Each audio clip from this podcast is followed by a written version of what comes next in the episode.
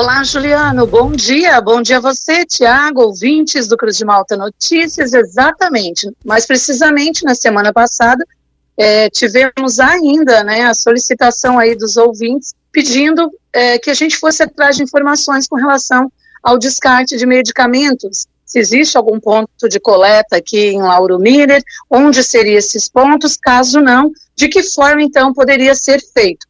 Só para ficar claro em nível de informação, fomos até a, a, a, farmácia do SUS, aqui em Lauro Miller, onde fomos bem atendidos pelas atendentes, mas responsáveis ali não nos deram a informação, não quiseram nos dar informação com, a respeito né, é, desse descarte, desse tema. Então, por a razão disso, Estou hoje aqui conversando com o Guilherme Coan, ele que é farmacêutico e também vereador aqui de Lauro Miller, né, para saber dele é, como se fazer esse descarte, a forma correta e os pontos, né, se existe ponto ou onde é, a gente pode estar também descartando esses, esses medicamentos aqui no município. Guilherme, muito bom dia, obrigado por nos atender, né?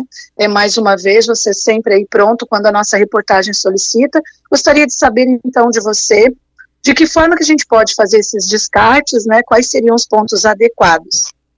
Bom dia, Lisiane, bom dia a todos os ouvintes da, da Rádio Cruz Malta.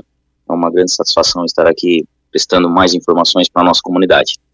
Bom, é, referente né, à coleta de medicamentos, já é consenso é, dentro é, do setor da saúde, junto com o Ministério da Saúde, e também o Conselho Federal e Regional de Farmácia. Que, que e sobre as legislações que nos atendem, né, que nos fornecem as informações de como trabalhar. Todo ponto de entrega de medicamentos, de dispensação de medicamentos, ele é corresponsável também pela coleta dos medicamentos avariados, estragados, vencidos. Ou seja, se alguma pessoa é, compra um medicamento aqui na farmácia São Benedito, onde eu sou responsável, ele também pode trazer o um medicamento vencido. Eu também posso receber outros medicamentos de outros locais, como a farmácia do SUS, quando estão vencidos. Então, toda farmácia de dispensação de medicamentos, ela é corresponsável pela captação desses medicamentos avariados. Também a farmácia do SUS também tem essa responsabilidade, é, devido ao fato que a, ocorre a dispensação, temos farmacêuticos responsáveis também lá. Então, para ficar bem claro para toda a população, é, todo ponto, toda farmácia que dispensa medicamentos é responsável por estar recebendo também essa medicação. Por que, que isso acontece? Porque todo estabelecimento farmacêutico ele tem que ter um programa de gerenciamento de resíduos, que são esses medicamentos, né, vencidos e estragados. E todos esses medicamentos não são jogados no lixo comum. Ele não pode ser feito isso e até fica o alerta para a população para que não jogue os medicamentos em vasos sanitários, no lixo comum, é, que era muito comum ocorrer. Por quê? Quando você traz esse, esse lixo, né, esse medicamento vencido ou estragado para a farmácia, nós temos que dar o devido encaminhamento. Eles são levados para empresas responsáveis que fazem o devido é, destino final para esse material é, em muitos casos são incinerados e, e utilizados aterros sanitários para devido cuidado e não prejudicar o meio ambiente. Ok, só para ficar claro, é, Guilherme, é só quando existe ainda ali o medicamento está vencido, existe ainda medicamentos ali dentro daquele frasco ou comprimidos, ou quando eu já tomei aquele medicamento, quando ele é vidro, né, por exemplo, aí eu posso fazer o descarte separando ali como reciclável? Então, Lisiane, todo, todos os medicamentos, desde uma injeção, de, as ampolas de vidro da injeção, você pode separar para a gente estar tá descartando, porque mesmo que não tenha, ou, ou, você tirou o medicamento de dentro da ampola, a embalagem de vidro, ou algumas que são de plástico, elas ainda contêm material medicamentoso dentro. Então, separe esse medicamento, separe esse frasco, e traz para a farmácia, que a gente dá o devido final para ele. Pode ser vidros de xaropes que não foram utilizados inteiros, é, temos muitos medicamentos é, que são misturados, né? Ele vem na forma de pó, você tem que botar água para diluir e é utilizado só metade do frasco, por exemplo. Você separa aquele frasco que depois de 5, 7 dias está estragado, para a farmácia que a gente dá o devido final para esse medicamento, que é através dessas empresas que fazem a coleta. Qual seria, falando aqui da farmácia São Benedito, né, para o ouvinte que acompanha o Cruz de Malta Notícias, o horário de funcionamento, né, e pode estar passando para a gente, né, o endereço também, para quem já está nos ouvindo, possa vir até aqui então trazê-los. Bom, nós estamos de segunda a sexta-feira, das 8 da manhã às 9 da noite, e no sábado das 8 às 19 horas, às 7 da noite. Não, não fechamos ao meio-dia, estamos situados na rua Walter Vetterli, né, é, número 102.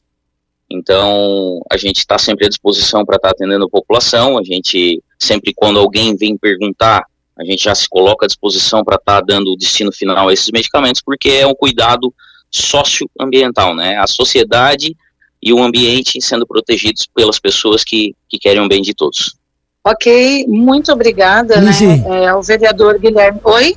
Só uma pergunta aqui, nosso ouvinte, até para ficar bem Sim. clara essa situação. Uh, os esclarecimentos são bem importantes. O medicamento ele tem que ser levado na farmácia, na, nas unidades de saúde, não, é isso? Ah, sim, Tiago. É, eu vou reforçar aí mais uma vez a pergunta, né? Uh, ao Guilherme, o medicamento ele tem que ser trazido às farmácias é, e a, na unidade de saúde, não, é só para voltar ali a questão que você já mencionou aqui. Sim todas as farmácias já são corresponsáveis pela captação dos medicamentos. É, uma unidade de saúde, né, pela lei de medicamentos, mas ela pode ser corresponsável também por, por, essa captação. Por quê? Nas unidades de saúde nós temos as aplicação de injetáveis, é, é trabalhado com materiais é, é, cortantes como injeções, tesouras, é, o dentista que trabalha ali, todos eles têm um ambiente separado para receber materiais que são contaminantes. Então, o medicamento também se enquadra nesse, nesse mesmo é, quesito. Então, as unidades de saúde também poderiam estar recebendo. Claro que aí vem né, da, da do próprio poder público tá anunciando isso para a sociedade.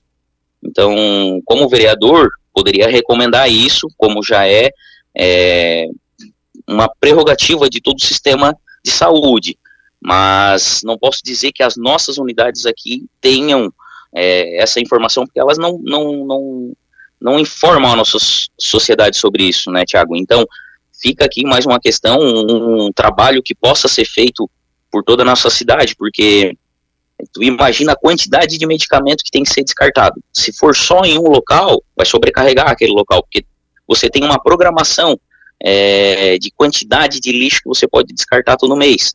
Então, se todo mundo ajudar, vai ficar bom para todos. E também o cuidado ambiental e social fica bom para todos.